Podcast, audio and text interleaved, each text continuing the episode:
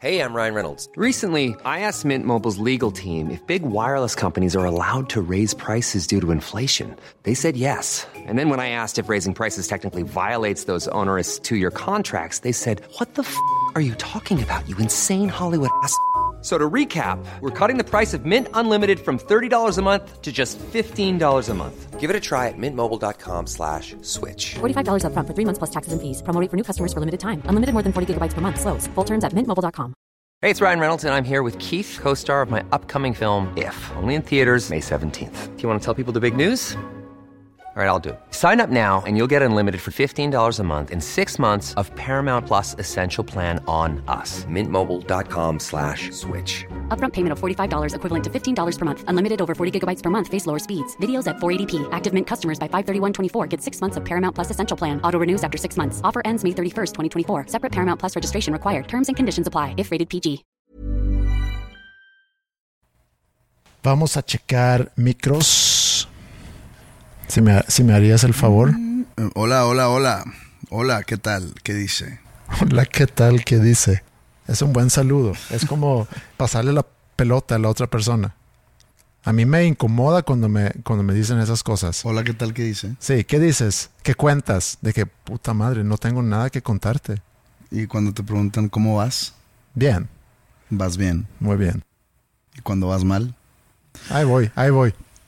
Unos amigos y yo teníamos como que una... No, es que no es un saludo, era como un tipo de... Ok, vamos a, a- a meternos en territorios peligrosos. Pero un tipo de piropo. Estoy hablando de hace años, ¿ok? De cuando, no sé, estábamos en la playa y pasaba una, una chava atractiva y no se lo decíamos a ella, nos lo decíamos entre nosotros el ¿qué ha habido? Y el, y el otro me contestaba, ¿qué hice? Así como, ¿qué Sí. ¿Qué hice? Pero no era ella. Claro. Si no era una cosa interna. Sí, sí, sí, súper interna. Y sin duda hay muchas cosas internas que nunca deben de ver la luz del día. Estoy seguro que hay en todas las relaciones interpersonales, tanto románticas, profesionales, amistosas, Sí. hay cosas que si salen, se destruye. Se parte el átomo. Sí. Bueno, no, empezamos a platicar. No sé si damos intro al episodio. Ok, tú eres el que editas, no lo entiendo yo. No entiendo yo. Bueno, vamos a empezar eh, dando la bienvenida al episodio 159. Vamos a omitir la música de entrada porque creo que puede nada más cortar ahorita la inspiración tanto para nosotros como quienes ojalá nos estén escuchando. Yo he pensado en algo para cambiar ya un poco el tema. Escuchando a, diferentes programas de radio, escuchando a otros podcasts que comparando con nuestro podcast, siento que tienen mucha energía. He llegado a preguntar si nosotros somos personas de baja energía. Sin duda. Siempre traemos huevo aquí. Pues no es cuestión de hueva, pero si lo llevamos a- al, al ámbito ya afuera, Tiene mucho que ver el horario en que grabamos esto. no creo que hubiera... Ahorita es lunes a media mañana. Ujú.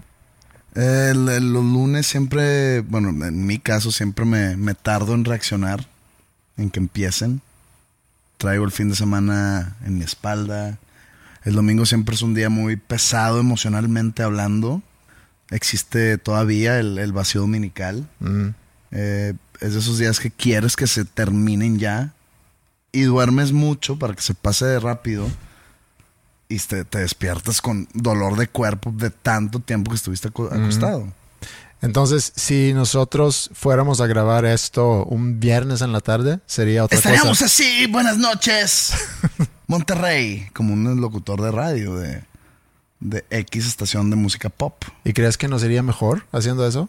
Pues al parecer le gusta a la gente, la raza que, que, que cambia.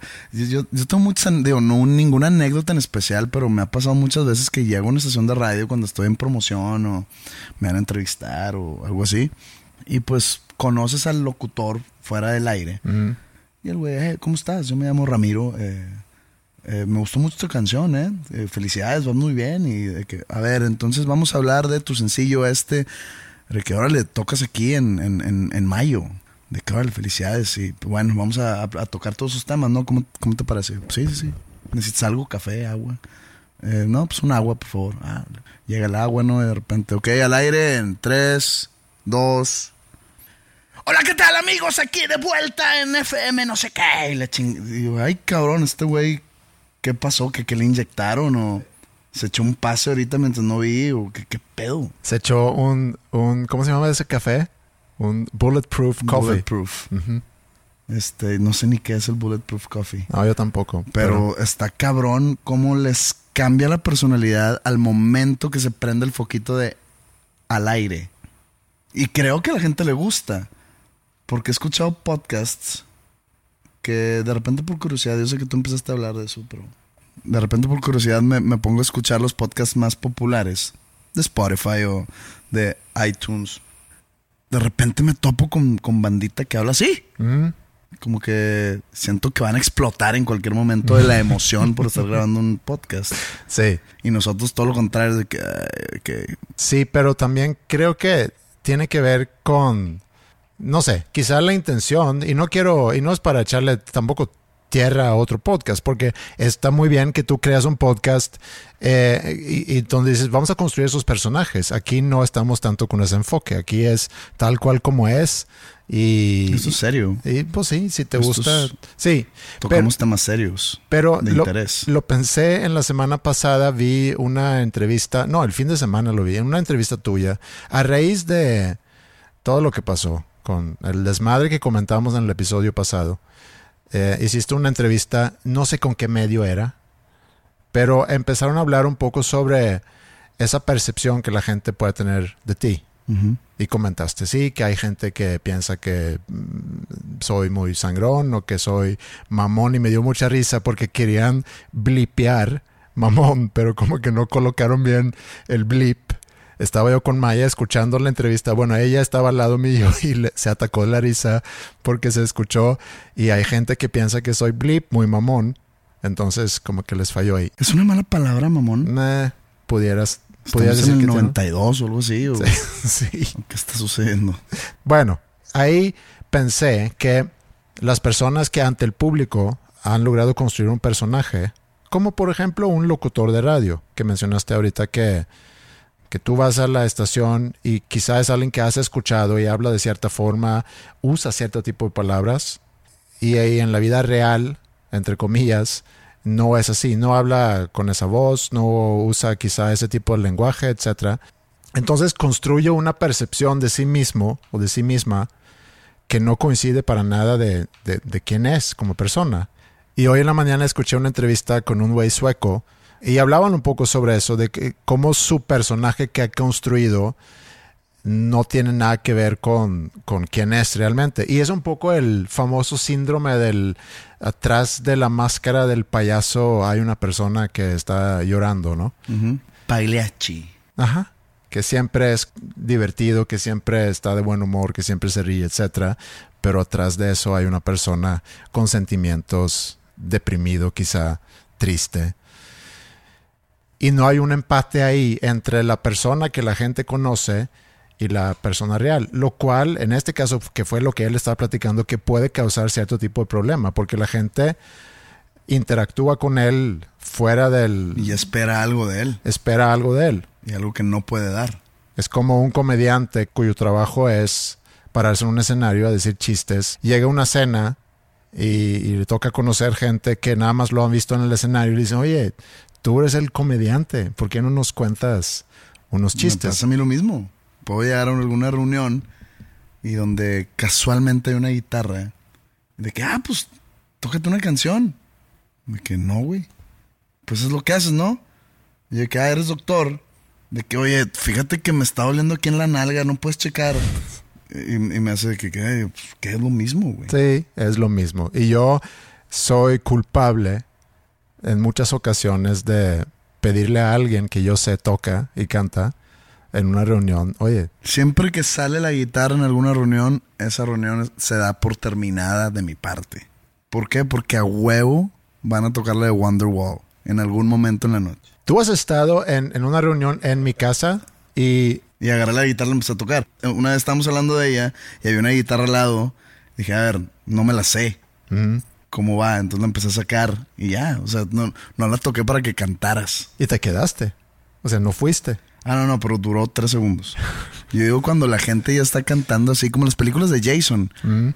que los counselors en Crystal Lake se juntaban, o sea, su, su, su manera en los ochentas de hacer una fiesta era como que alrededor de una fogata y cantar canciones en guitarra acústica tipo rondalla. De que así, nos, así no empedan la, la juventud. Ni en esos, ni en ese entonces. Eh, yo me puedo identificar con eso. En mi juventud hubo, hubo reuniones así. Yo me acuerdo perfecto que había un, un güey, cuando estábamos morros, tenemos como 19, 20 años. Íbamos a la isla del Padre, Texas. Y hacíamos como fogata en la playa, ¿no? En la noche.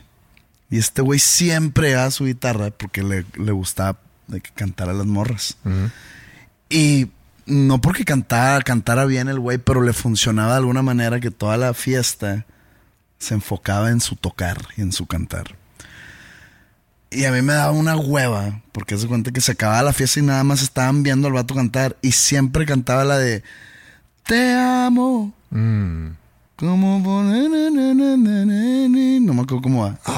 De que, ah, y, y todos cantando así. Yo, madres, Sí. necesito un cambio de amigos urgente. Mm, pudiera estar de acuerdo con eso. Aunque yo confieso en varias ocasiones haber sido ese güey.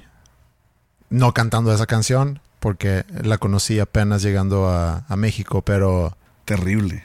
sí, no me, no me gusta mucho. Pero bueno, le funcionaba al vato. Sí. Y, y él era muy romántico por naturaleza. O sea, sí- sí sé quién es, sé qué es de su vida hoy en día. ¿Sigue siendo romántico? No sé, hace mucho que no lo veo. Pero sé que está casado y que es feliz y siempre vio como que la vida con ojos de, no sé, joviales. Con ojos de esperanza. Color esperanza. Pero bueno, él, si me está escuchando, él sabe que es él. Ok. Dudo que me está escuchando, le mando un, Un saludo, está bien.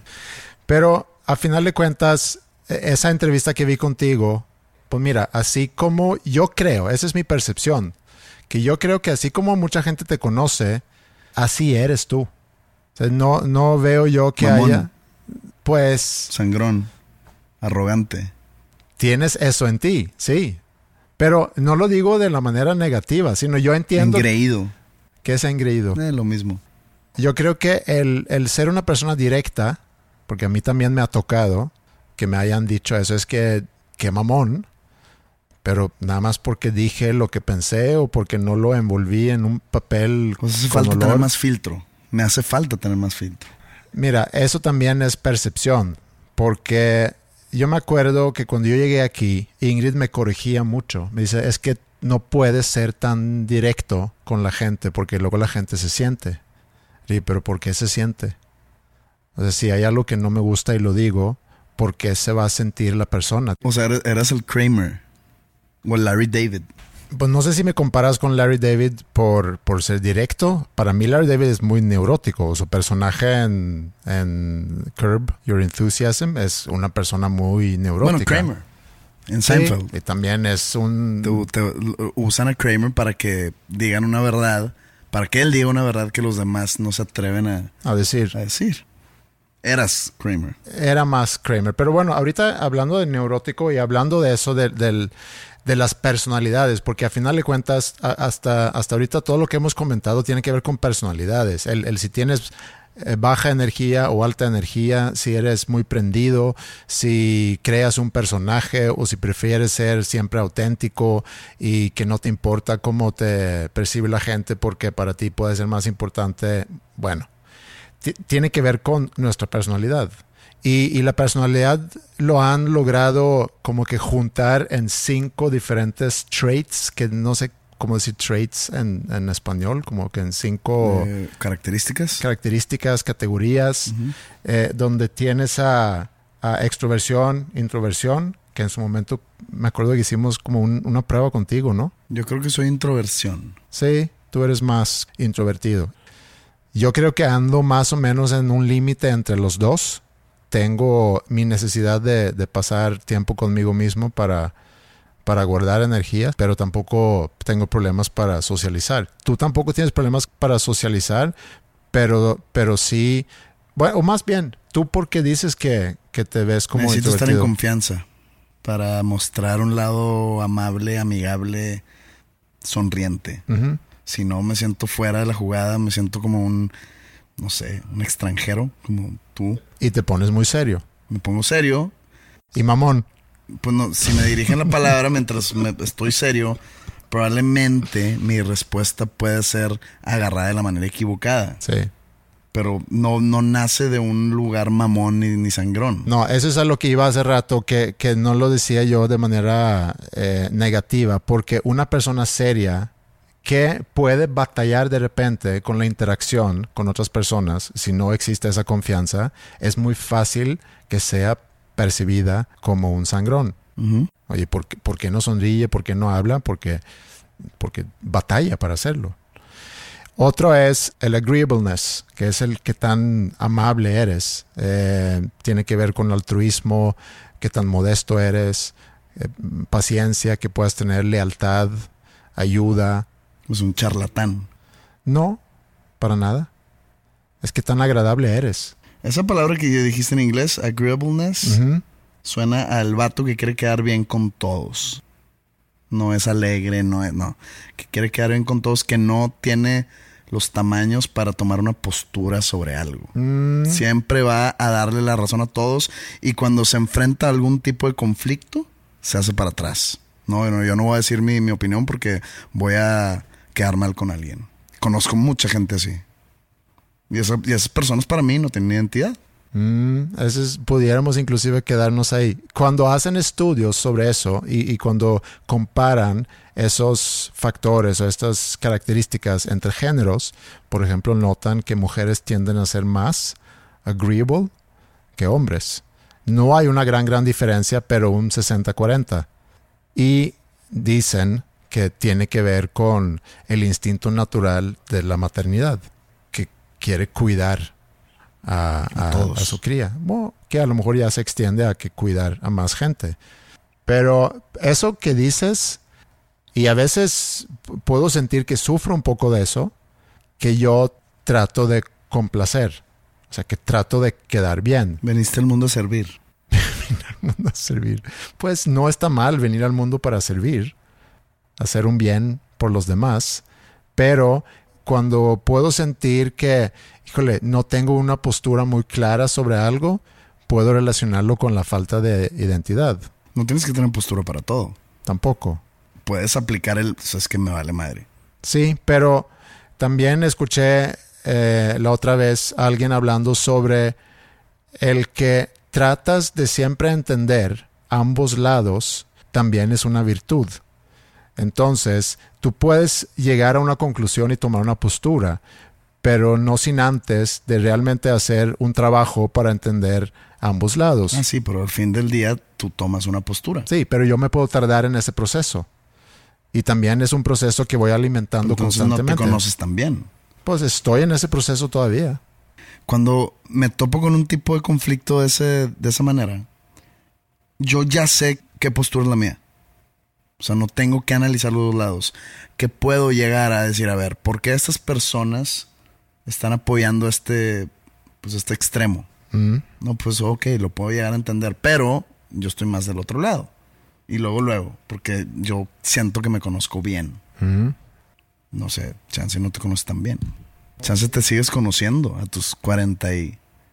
¿Cuántos? Siete. Sí me conozco suficientemente bien, pero entiendo tu punto.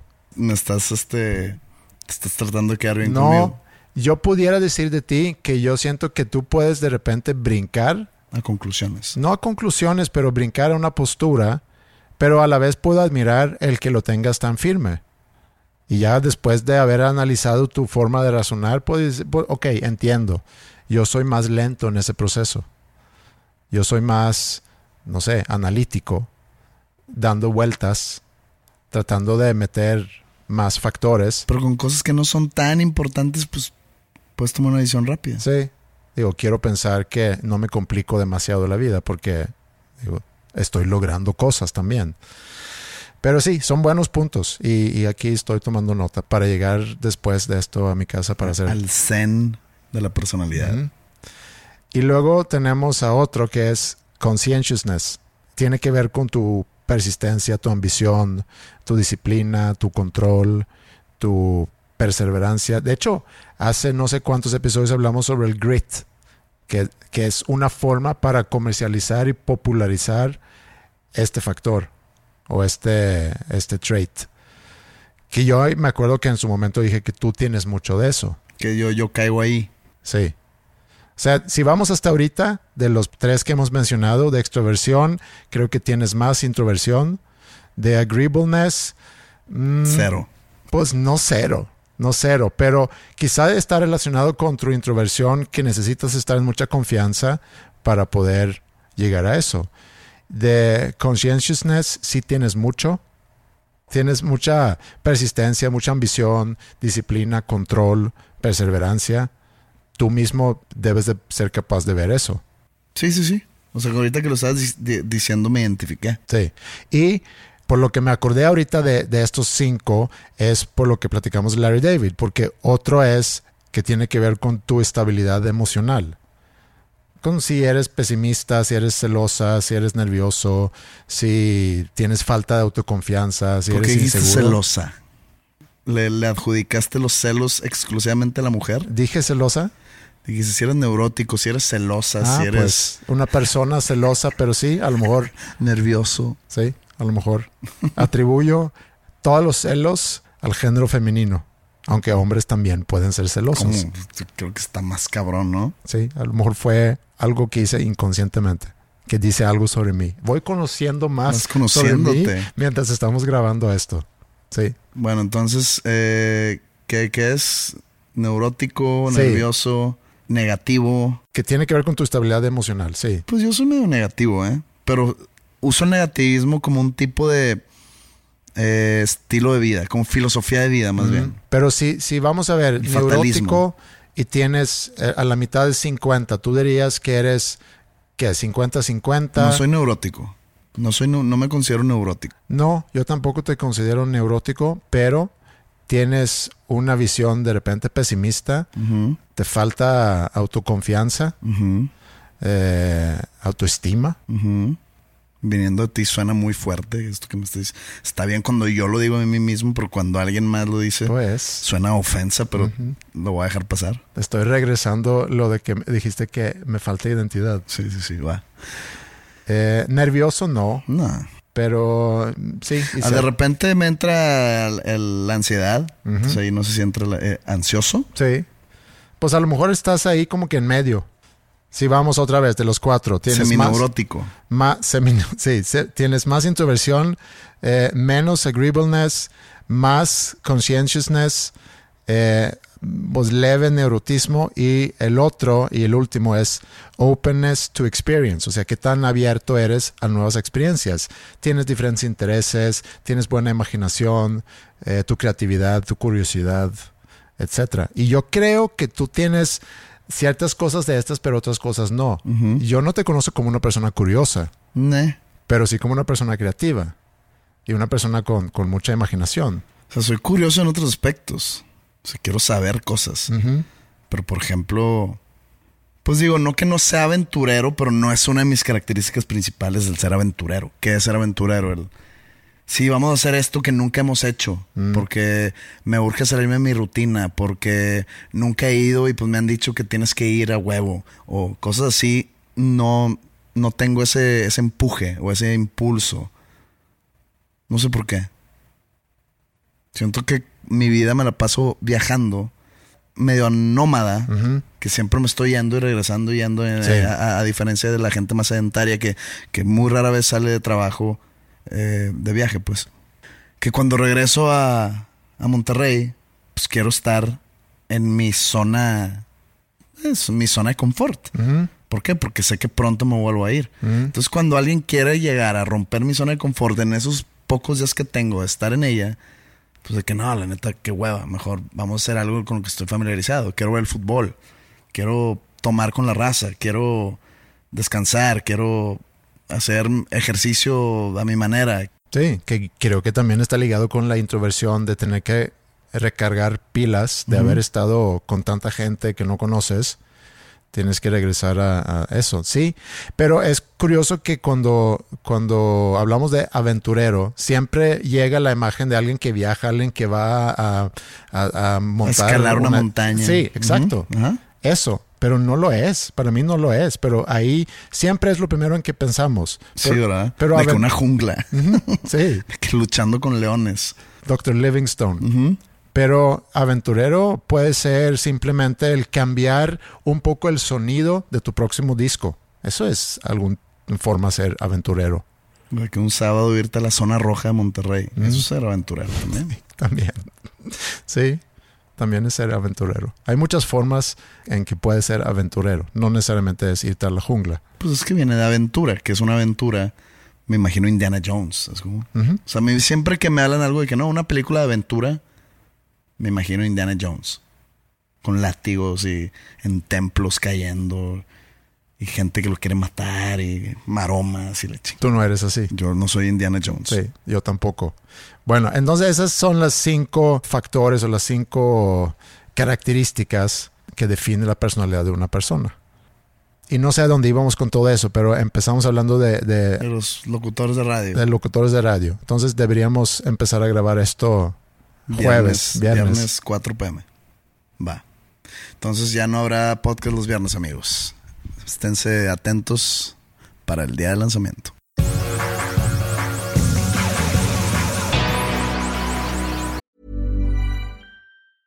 Spring is my favorite time to start a new workout routine. With the weather warming up, it feels easier to get into the rhythm of things. Whether you have 20 minutes or an hour for a Pilates class or outdoor guided walk, Peloton has everything you need to help you get going.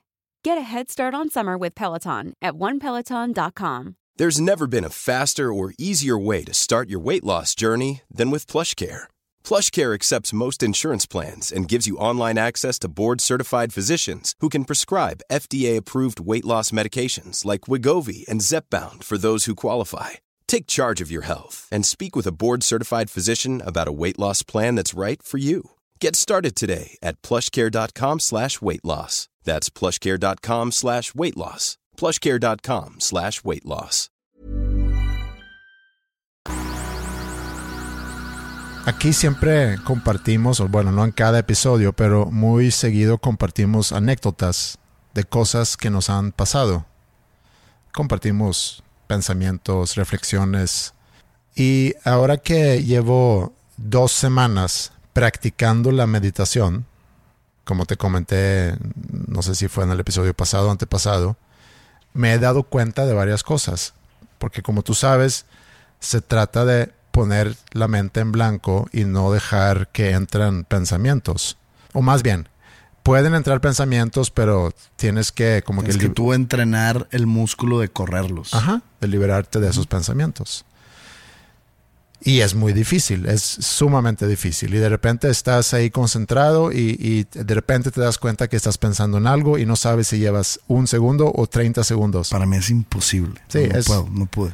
es muy difícil, pero... soy de mente débil, no, pude. No, es difícil, pero a mí me gusta la práctica y, tengo la esperanza que eventualmente me, va a ayudar o, o que logro de alguna manera dominarlo para que lo pueda aplicar en, varios momentos del día, sin que esté meditando.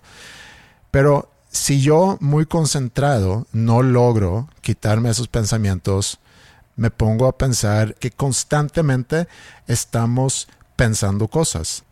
También pensé, ¿te acuerdas cuando invitamos a Carlos Nouveau al podcast? Sí, pues fue cuando hablamos de Sigmund Freud, ¿no? De Freud y también de los, de los sueños. Que él explicó y que me gustó que el sueño que lo que pasa durante el sueño o la ensoñación, como él nos explicó, así se, así se dice, es todas las impresiones que nos ha llegado en el día, cosas que conscientemente notamos y cosas que inconscientemente notamos. Una conversación que tuviste con alguien, algo que viste en la tele, algo que alguien dijo, etc. En la noche, como que llega un güey y empieza dentro de tu biblioteca, que es tu mente empieza a acomodar toda esa información y ordenarlo. Y eso es una forma de escribir los sueños. Entonces, el sueño también es algo que, que nos sucede. O sea, es parte también de, de nuestra vida. Es una experiencia. Es una experiencia. Mm, No estoy de acuerdo. No es un lugar de donde te vayas a llevar algo, alguna lección, alguna buena anécdota. O sea, si tú llegas y me dices, no sabes lo que son ayer, automáticamente pierdes mi atención. Bueno, yo voy a llegar a contarte un sueño y vamos a ver si, si todavía piensas igual después. No es experiencia. Pues yo quiero alegar que sí lo es. Es algo que a mí me pasó, aunque me haya pasado en mi imaginación. Ah, entonces, pues, oye, yo soy millonario. yo tengo un yate en Miami y una mansión, porque me lo imaginé.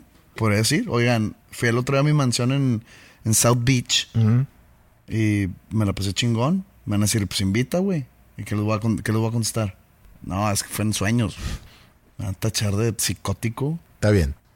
Cuando, cuando yo tenía siete años, compramos nosotros una, una casa, unos, o no compramos, yo no, lo- yo no la compré, mis papás, o a lo mejor fue mi papá. Una casa a unos 45 minutos de Estocolmo, como una casa de campo. Eh, Sé que también aquí hay gente con casas de campo. No sé si se refiere aquí a las casas como casa de campo Sí. o mi rancho. O- rancho, casa de campo. Sí. Quinta. Una quinta, sí. Este no era una quinta, era una casa. Y ahí pasábamos todos los veranos. Y de repente también navidades o fines de semana antes de que llegara el invierno. Entonces en otoño, primavera y pasamos de repente fines de semana. Y era una casa algo grande, de dos pisos. En el piso bajo o en el sótano vivían mis abuelos maternos y nosotros teníamos el resto de la casa y, y pasábamos, obviamente yo pasé mucho tiempo con mis abuelos porque todos los veranos estamos ahí juntos y también vivían muy cerca de donde yo vivía cuando, cuando yo vivía en, Suecia, en mi infancia. Entonces pasé mucho tiempo con ellos. Y esa casa estaba muy cerca de, de un campo de golf, entonces a temprana edad empecé a jugar golf y pasaba todo el verano eh, ahí en el campo practicando golf que también creo que he comentado aquí que era muy bueno para jugar golf de chico. Y entonces era una casa de dos pisos y para llegar a- abajo tenías que pasar por una, obviamente, una escalera, pero era algo inclinada esa escalera. Llegabas ya al sótano que era semi bajo la tierra. O sea, la mitad de ese piso, se puede decir, estaba bajo la tierra. Y ahí vivían mis abuelos, tenían su cuarto, una pequeña sala, había un baño y había un cuarto atrás del baño que era como un lugar donde guardábamos cosas. No tenía ventanas, Un cuarto de triques. un cuarto de, De triques. de triques, se dice. Sí. Y siempre estaba más frío en ese cuarto y algo de humedad. Entonces ahí también guardábamos bebidas o algo de comida. Y... Algo que a mí me traumó de cierta forma cuando yo era chico era que un día que iba a bajar a, a- mis abuelos, bajé por la escalera y mi abuelo estaba al lado de la escalera, nada más que yo no lo veía y me asustó. Hace cuenta que me agarró la pierna, como puede pasar también en una película de horror que vas bajando y de repente hay alguien que te agarra la, la pierna. Entonces después de eso siempre tenía cierto miedo de bajar esa escalera. Esa casa se remodeló cuando, cuando yo ya me había mudado a México. Entonces yo nunca conocí a la casa remodelada porque yo me mudé a México unos cuantos años después se divorciaron mis papás y se vendió esa casa entonces no la volví a, a conocer pero pasé muchos años en esa casa todos los veranos siempre y hoy en la madrugada no sé a qué horas porque estaba yo dormido soñé que estaba en esa casa. Estábamos en la planta alta de la casa. No sé qué edad tenía pero me pidieron bajar por algo de tomar de ese cuarto que te dije hace rato que estaba al lado del baño, o más bien atrás del baño. Entonces fui y cuando yo llegué a la escalera, sentí cierto miedo o sentí que algo va a pasar. Que también es curioso que en los sueños de repente puedes tú anticiparte a lo que va a pasar. O te llega una sensación en el sueño sin que haya pasado algo llega una sensación que algo malo va a pasar. Es un poco como cuando ponen la música en una película para ilustrarte que ya va a pasar algo raro aquí. El maestro de eso, o, gran ejemplo, es John Williams en Jaws, que nos hizo tener miedo al tiburón antes de que Steven Spielberg nos había enseñado el tiburón. yo llego a la escalera inmediatamente siento esa sensación de que algo va a pasar. Pero aún así, bajo la escalera, doblo a mi derecha para ir al baño. Tengo que atravesar el baño para llegar a ese cuarto donde estábamos guardando. ¿Cómo le llamabas tú? Cuarto de triques. Cuarto de triques. Entro al baño y volteo a mi derecha y ahí está sentado en el baño mi abuelo y se me hizo muy raro verlo ahí porque lleva muerto desde, desde el 92. A la vez me dio gusto, pero todavía tenía esa sensación de miedo. Y me preguntó, ¿qué haces? Voy por algo de tomar, le dije. Y luego me dijo, y primero no lo entendí, porque como que tenía su acento en danés, entonces le pregunté, ¿qué dijiste? ¿estás seguro que quieres entrar en ese cuarto? Y le repetí, es que tengo que ir por algo de, tomar, todavía consciente que va a pasar algo en ese cuarto que no me va a gustar. Abro la puerta, pero antes de entrar me volteo otra vez hacia el baño y ya no estaba mi abuelo ahí. Ya estaba mi abuela.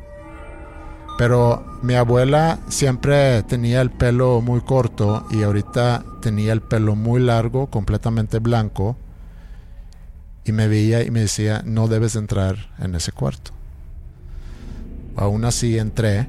Y ese cuarto es como un rectángulo donde tienes quizá unos dos metros de ancho y enfrente de mí estaba eh, la pared a dos metros y luego tenía un pasillo, se puede decir, un espacio de unos 4 metros para llegar a una pared a mi lado izquierdo y otros 5 metros a mi lado derecho.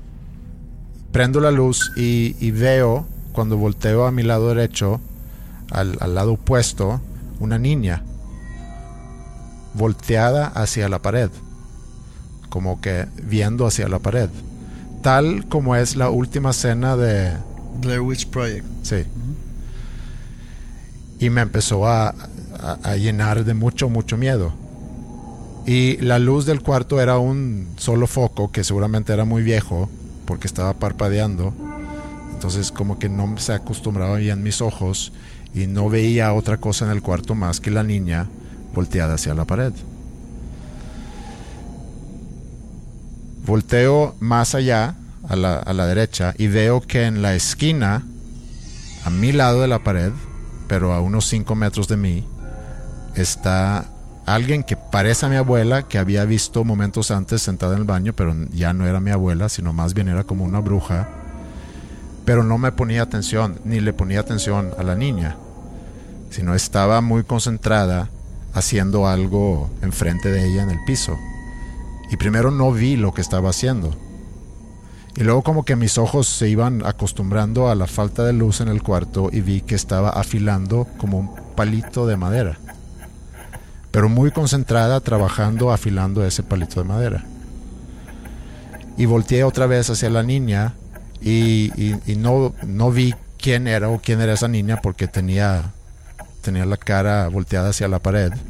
Pero vi que tenía el pelo como que partido por el medio mostrando su nuca y vi que en la nuca tenía como que dibujado un círculo rojo y entendí que por ahí iba a insertar la bruja ese palo que estaba preparando afilando. Y de repente se apagó la luz y escuché mucho ruido y de repente sentí que alguien me agarró el brazo.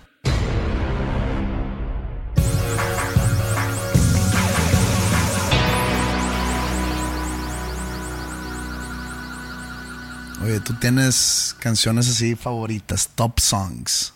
Canciones top de toda la historia. De cualquier género. Que si me pedirías hacer una lista, Un ranking. un ranking, pues debería de, pero creo que no. Creo que no. Y a lo mejor tiene que ver con lo que me acusaste, entre comillas, hace rato. De, De que no. le quieres quedar bien, luego sientes que le a quedar mal a un artista. o, o de no tomar una postura y que mis gustos cambian y que mi opinión cambia. Eh, hay ciertas canciones que sin duda eh, siempre voy a considerar como favoritas o que puedo regresar a ellas. ¿Como cuáles?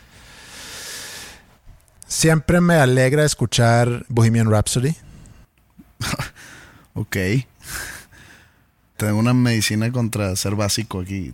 Sí, ¿Necesitas? Digo, sabía que ibas a decir eso, pero aún así lo digo, me pongo de pechito. Pero a mí se me hace una gran canción, quizá de las mejores canciones. Hay canciones de Beatles también, y otra vez me pongo de pechito, entonces. ¿Cuál de. Beatles? Yesterday es una gran canción. Y, y la escuchas y es canciones top de toda la vida. Pudiera decir eso, sí. Ok. Prosigue, por favor. Ya, ya. O sea, ya, me ganchaste. Si se trata de que yo me ponga de pechito para que tú puedas ridiculizar No, no, no te voy a ridiculizar. gustos. Yo nomás quiero hacer evidente lo que es. Lo que como, como dices, la, de las mejores canciones de, para mí es Bohemian Rhapsody de Queen. Neta, güey. O sea, creo que para nueve de cada diez su mejor canción es Bohemian Rhapsody de Queen. Ajá, que habla, que dice algo sobre la canción. Que dice algo sobre ti. Bueno. Dice algo más sobre ti que sobre la canción. Mm, te puedo entender que no es una relación muy, muy personal con esa canción, sino si me preguntas sobre buenas canciones, te puedo nombrar esa y otras. Si hablas sobre canciones que hayan significado algo muy especial para mí, No tiene que ser algo under. O sea, si yo, si yo No, no, no, te pero- digo las mías, no es como que voy a sacar artistas así súper oscuros. pero estamos rankeando canciones que objetivamente podemos decir son muy buenas canciones o tenemos que tener una relación personal a la canción. Podrías tener una relación personal o podrías no. Ok, una canción con una relación personal, que también va a ser una canción muy popular, pero puedo decirte alguna canción de The Bee Gees porque crecí escuchando mucho Bee Gees en casa. Es diferente tirar alguna canción de Bee Gees, How Deep Is Your Love, o no Ajá, How Deep Is Your Love es la canción que yo estaba pensando. sé. Es diferente a decirme Bohemian Rhapsody. Ok. Que Bohemian Rhapsody sí, es una gran canción, pero, güey, o sea, O ya te entendí la pregunta entonces. trata de, de no ser tan... Ok, How Deep Is Your Love puede ser una de esas canciones. Yo creo que alguna canción de Oasis también entra ahí. ¿Cuál? Pues tiene que ser algo del primero o, o del segundo disco, pero podría decir Live Forever Ok. por lo que significó en su momento cuando llegó y cómo, sí, cómo impactó en, en quizá mis gustos musicales o en, en querer empezar a componer música con más ganas, ese tipo de cosas, sí. How Deep Is Your Love, no sé eh, qué impacto tuvo en mí, pero... Te, te- te recuerda algo bonito. Sí, Alguna época me que recuerdo te da mucho... nostalgia, que sí, añoras. me recuerdo mucho estar en el carro con mi papá, eso. Eso es, es válido. Sí. Hubo una época que escuchaba mucho, mucho Bruce Springsteen, porque quien siempre nos llevaba a los entrenamientos y los partidos de hockey era nuestro entrenador, que también era papá de un muy amigo mío, que era mi pareja de, de defensa en ese equipo de hockey. Y él era muy, muy fan de Springsteen, entonces siempre escuchábamos sus cassettes de Springsteen. Eh, y aún así no puedo decir una sola ¿Alguna canción canción en particular? de esa época que diría, "Mm, eso me marcó la vida. ¿No? No. Ok. Creo que era la época de Born in the USA. Eh, no sé si Dancing in the Dark está en ese disco. Sí. Sí, eso me acuerdo mucho de esa canción. Que es 84. Ujú. Yo tenía tres, casi cuatro. Yo tenía 11. Entonces no tienes un ranking, no tienes, o sea, si, si llega alguien y te pregunta, ¿cuáles? Dime tres canciones de las mejores para ti que sean de la historia, no tienes nada más, o sea, sí con diferentes elementos, letra, arreglo musical, eh, performance. No, no lo eh, tengo. Cómo suena, cómo revolucionó, cómo, en qué momento salió, no. Sabes que hay una gran diferencia entre tú y yo. Digo, hay varias diferencias entre tú y yo, pero una en la música, y eso lo hemos platicado, aunque los dos consumimos música y digo, estamos en contacto con música, tú más que yo, pero los dos estamos en el medio, tú tienes una capacidad para, y eso lo comprobaste el otro día, para poder decir un disco y el orden de las canciones del disco. Es una capacidad de memoria que no me sirve para nada. O sea, debería de, de, tirar por el caño esa información y guardar cosas más importantes y más relevantes para el mundo. Yo no pudiera, yo no pudiera hacer eso. Aun y cuando son discos que, que he escuchado muchas, muchas veces estábamos hablando de discos que me marcaron cuando era niño. Entonces, pues son discos que probablemente no sean tan buenos, pero pues se te queda grabado. Te das cuenta ya cuando estás grande que pues no era tan buena esta banda. Pero a mí me gusta. ¿Y? A mí me gusta Bohemian Rhapsody. ¿Y? Pero es buena, es, buena canción, pero como te digo, nueve de cada diez personas es su canción favorita. Y esas, y de esas nueve, yo creo que unas cinco no han escuchado otra canción de Queen. Sí, también puede ser la verdad. Y está muy alejado Queen de ser un One Hit Wonder. Hasta hicieron una película sobre ellos, entonces sí. Pues yo sí tengo, o sea, como que va, va cambiando, va evolucionando el, ranking. No, o sea, no es como que lo tengo anotado, pero está anotado en mi cabeza. ¿Por qué, no, ¿Por qué no nos platicas de tu lista, empezando con el lugar número 5? es que te puedo empezar con el lugar número 5, pero no exactamente es el lugar número 5. Bueno, vamos para fines prácticos y para este episodio, vamos a decir que esto es tu top 5 en orden, pero orden de ascendiente. pues vamos a ponerla sin orden. Hay una canción de un artista contemporáneo que se llama Jason Isbell. Que yo descubrí un disco, es más, no, descubrí su existencia eh, a finales de 2017.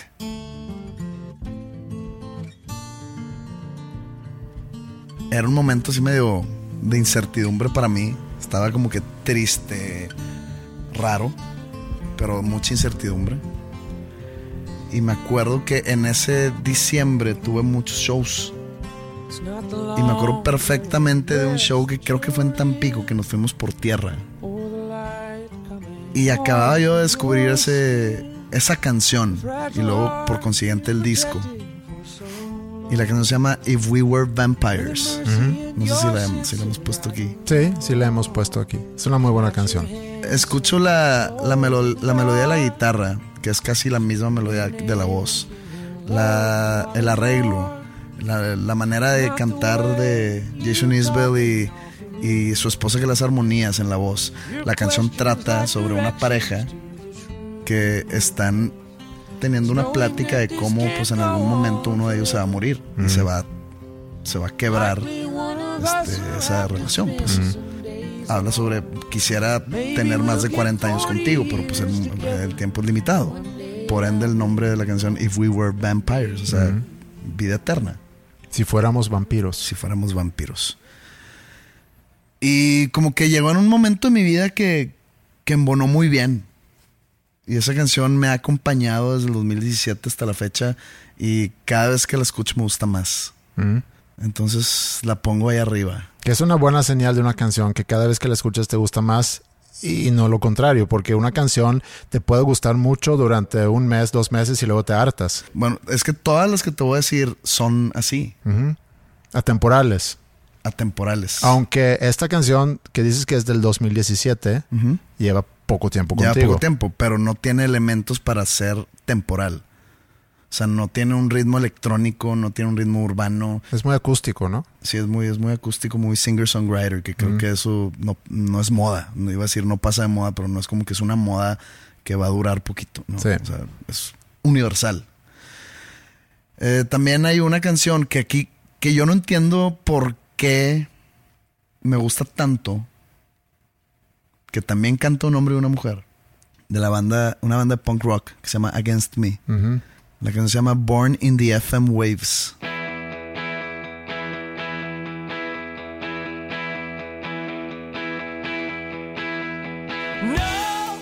nacido en las ondas FM. Y también se trata de una, bueno, aquí se trata de una relación que, que no tiene futuro, que, que se pelean mucho y que no encuentran como que un, un punto medio en discusiones y demás. Y canta Tom Gable se llama, se llamaba el vocalista porque se hizo una operación o cam- se hizo transgénero, se hizo mujer. Ahora se llama Laura Jane Grace. No sé si lo dije bien, se hizo una operación y se hizo mujer. Lo Sí. digo con toda Sí, la hizo la con operación. toda la inocencia del mundo. Pero se hizo la operación. Sí, se hizo operaciones y hormonales y, Ok. y etcétera. no, no sé si dije bien el proceso, pero bueno, me entendieron. Pero eso salió cuando él todavía era Tom Gable Ok. y la canta con una de las chicas de Tegan and Sarah.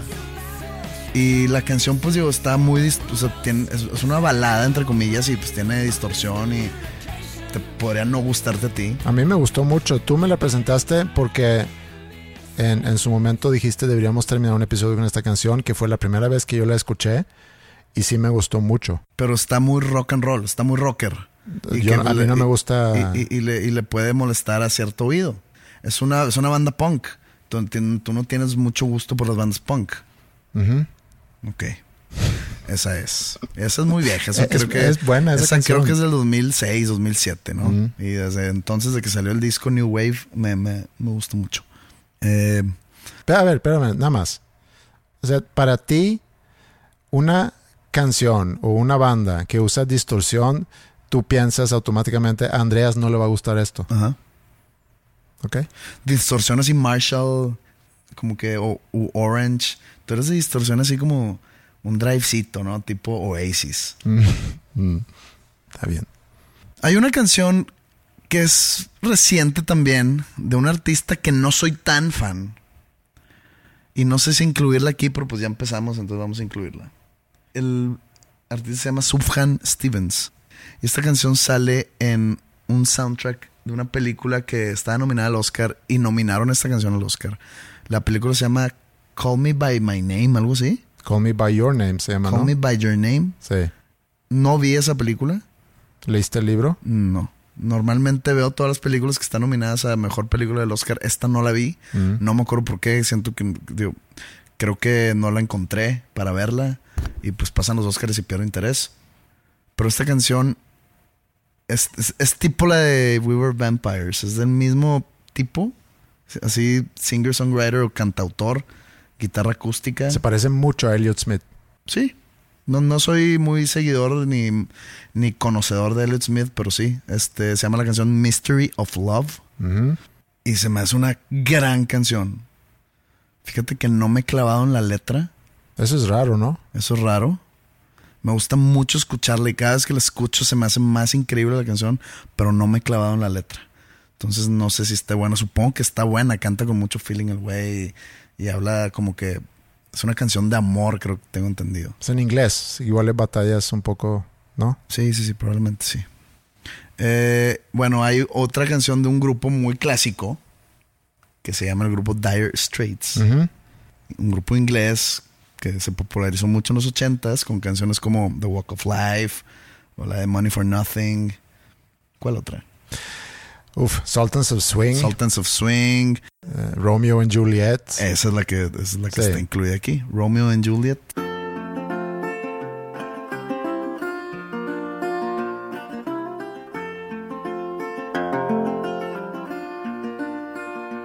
Que Romeo and Juliet, en la entrevista que hicimos en Habitat hace, mencionaste a esa y otra Hace que... cinco años. No, hace seis años.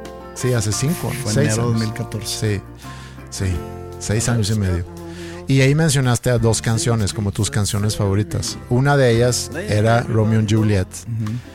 Y yo tomando eso en cuenta decidí terminar el primer episodio de Dos Nombres Comunes con esa canción. Luego creo que volvimos a terminar otro episodio con esa. Es una muy, muy buena canción. Sí, yo podría decirte que Increíble. O sea, en, en mi top 5 pudiera estar la Romeo manera de, de- de contar la historia de como que baja la- el balón al piso con la historia de Romeo y Julieta de, de Shakespeare pero a un escenario como que común Sí. un escenario este, normal, contemporáneo. O sea, pues es, ahorita- sí, es una historia muy clásica que se aplica. en cualquier momento. Sí. De hecho, pues está la película de Leonardo DiCaprio que es la historia, pero en, en los noventas, no en la Inglaterra de los 1600, no sé. Y es una historia de amor prohibido, por decirlo de alguna manera, pero los diálogos entre los personajes, entre Romeo y Julieta, cómo está tocada la línea de guitarra de este Mark Knopfler. No sé, a mí me, me transmite demasiado esa canción. Y en su momento me. Digo, la, la conozco hace muchos años. Y pues siempre me ha acompañado en momentos así de corazón roto esa canción, muy cabrón. Yo tengo una relación con esa canción. Creo que la escuché la primera vez cuando fui a pasar verano en casa de un amigo en Gotemburgo. Nos habíamos conocido un- unos años antes a través de otro muy amigo mío. Y, un verano me invitó a su casa a pasar, no sé, un par de semanas ahí en Gotemburgo. Y cada mañana cuando él se despertaba ponía un disco de The Greatest Hits con eh, Dire Straits. Entonces, pues estaba Sultans of Swing, Money for Nothing, Walk of Life, etc. Y cuando llegaba eh, Romeo and Juliet, siempre me causaba una sensación de, de mucho bienestar. Como que sabía que íbamos a pasar un día muy chingón. Eh, me, me identifico el 100. estaba el sol afuera, estábamos a 100 metros del mar para agarrar su pequeño barquito para salir a, a nadar o a, o a pescar. Y como que iniciaba así todos los días que yo pasaba en su casa ese verano. Entonces tengo una muy buena relación con esa canción. Esas canciones que probablemente el escucharla enamorado, cuando tú estás enamorado de alguien, te hace sentir aún mejor. Sí. Eh, bueno, una mención, una mención honorífica Ajá. una canción de un grupo que se llama Pearl Jam. Si ubicas Pearl Jam. Sí. Grupo de Seattle, Washington. Pionero del movimiento grunge. Era fan de Pearl Jam en su momento. Cuando salió Ten, a mí me gustó. Bueno, esta canción no está ni en el 10, ni en el Versus, ni en el Vitalogy. Está en el que sigue, que se llama No Code. Gran canción. Y, y- y entiendo si, si la vas a poner aquí abajo. Y si la gente va a escuchar esas canciones, puedo entender que digan, ay, qué aburrida está. Pero la canción se llama Off He Goes. Yo le doy como que un, un- mi propio significado a la letra, que es como el, el narrador, Eddie Vedder, se lo está cantando a, a su abuelo o algo así. Y yo, yo lo tomé así, como que yo estoy hablando con mi abuelo. Que nunca tuve una, así, una relación muy estrecha con ninguno de mis abuelos. O sea, sí, pero como que muy de mucho respeto. no, no así tan fraternal, no, no sé cómo explicarlo. O sea, sí, sin, que- sin caer en malinterpretaciones. No fue algo así como Algo distante. no distante, pero no, no, no era muy, muy cariñosa esa relación. O sea, era muy como, ah, es mi nieto y lo quiero y, y pues chido. Así tenía yo mi relación con mi abuelo paterno. Es más, yo casi te diría que no tenía relación con mi, abu- con mi abuelo paterno. Y todo lo contrario con mi abuelo materno. No, acá con los dos como que muy, es que otra vez, no muy frío, pero no muy caliente. Mm, ¿Ya? mm, Como tibio. Mm. Exactamente la palabra. Relación tibia. Pero no sé por qué. Pero me encanta esa canción. Y Bruce Springsteen no podía faltar en este conteo. Y tengo varias. Tengo varias que, que, que de repente voy intercambiando de él. Por ejemplo, he escuchado The Wrestler. Sí. La hemos usado La también. hemos aquí. usado también. Sí. Increíble. No sé por qué cuando estoy sintiéndome como una basura, la escucho y me ayuda. Y habla de eso. Habla diciendo el güey de que lo que ves es lo que hay. No hay más. No esperes más de mí. Nomás puedo darte esto y esto es casi nada y es lo que hay. Que es la ventaja de ser también muy transparente y muy honesto y no buscar crear personajes para engañar, sino lo que ves es lo que hay. Pero esa honestidad de la letra, de que si me estás viendo, no hay nada más. No, no le busques que no vas a encontrar. Thunder Road, que ya hemos puesto en este podcast. ¿no? Sí, que fue la otra canción que dijiste en Habitat. Dijiste Romeo and Juliet y Thunder Road. La manera de contar historias de Bruce Springsteen y que te haga identificarte, aunque no hayas vivido eso jamás, aunque vivas en un entorno social totalmente distinto, en un entorno geográfico totalmente distinto, no sé cómo le hace para identificarte. La canción se trata sobre, sobre irte de un lugar que te está reteniendo, que no te deja crecer. Eh, de, decir, vamos, o sea, voy a agarrar mis cosas y le voy a decir a, mi morra que si se viene conmigo, es tratar de convencer a la morra que, que deje todo conmigo para irnos. ¿Por qué? Porque digo, en, el, pueblo donde vivía Bruce Springsteen. Yo nunca he ido. pero no dirías tú que es un poco el tema de, de varios artistas que han salido de, New Jersey por el hecho de tener a Nueva York tan cerca. Sí, sí, sí. Que al otro lado ves las luces. Al otro lado está el mundo y aquí es un inframundo. Pero la canción me transmite esperanza de que lo que estamos buscando lo vamos a encontrar. Nada más tenemos que poner nuestra parte e irnos a la chingada de aquí. Y otra cosa, el, el que dices que te identificas, él narra lo que él observa, porque él habla mucho del blue collar, del, de la clase trabajadora, siendo una persona que, que, nunca trabajó. Que nunca trabajó, pero es algo que él observaba pues, seguramente. su papá creo que trabajaba en una, en, en una maquiladora de café su mamá, no, no me acuerdo. Digo, es que leí el libro hace unos años. Y él dice, yo nunca he trabajado un día en mi vida y aún así tengo un catálogo de más de no sé cuántos cientos de canciones que hablan nada más de personas que trabajan, de, blue collar workers. Sí, de la clase trabajadora, pues. Se me hace increíble eso. Sí. Y fíjate que me estoy dando cuenta que las canciones que, que nombré son como canciones muy esperanzadoras, muy que, que, que te acarician el corazón. Todo lo contrario a las cosas que hago yo. Sí, pero a lo mejor eso crea ese balance que tú necesitas. A lo mejor tú necesitas escuchar esa música para que te acaricia tu corazón, para que tú a la vez puedas sacar. Pero podré hacer música acariciadora de corazones. O sea, podré hacer canciones que realmente hagan sentir bien a la gente. ¿Lo has intentado? No sé siempre tiene un twist negativo. Mm.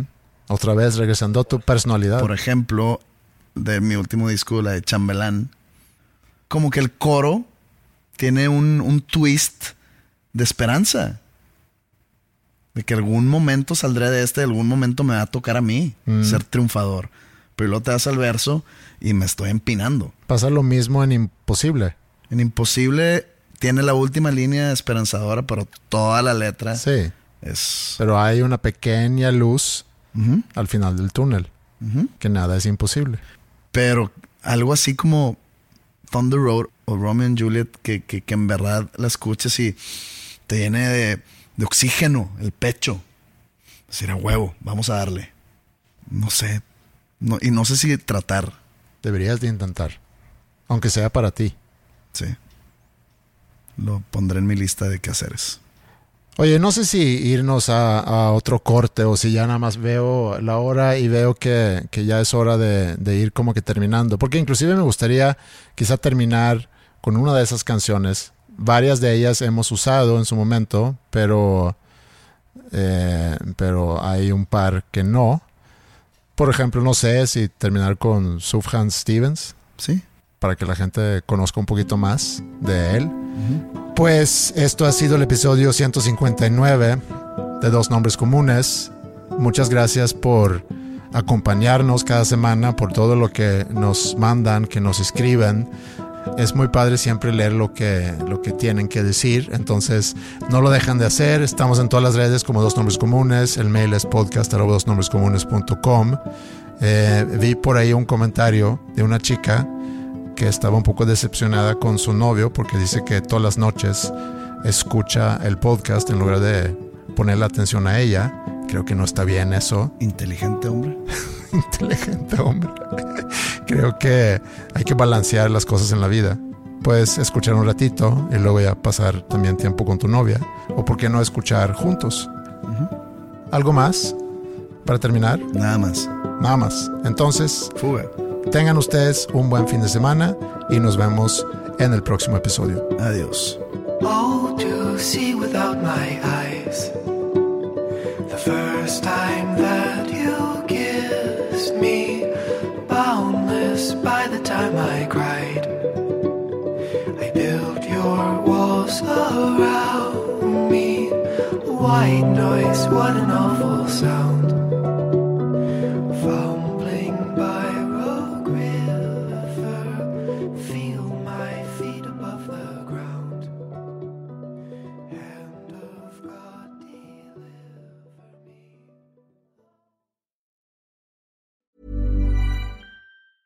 Planning for your next trip?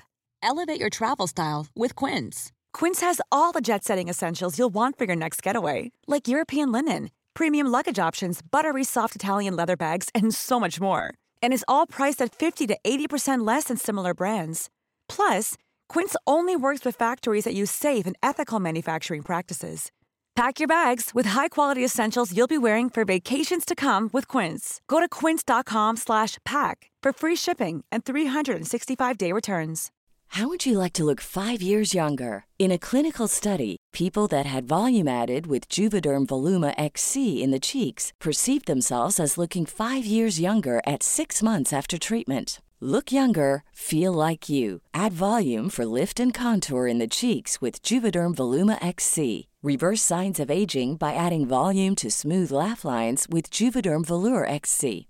For important safety information and to find a licensed specialist, visit juvederm.com. That's J U V E D E R M.com. Not for people with severe allergic reactions, allergies to lidocaine, or the proteins used in Juvederm. Common side effects include injection site redness, swelling, pain, tenderness, firmness, lumps, bumps, bruising, discoloration, or itching. There's a risk of unintentional injection into a blood vessel, which can cause vision abnormalities, blindness, stroke, temporary scabs, or scarring. Talk to a licensed specialist to find out if it's right for you.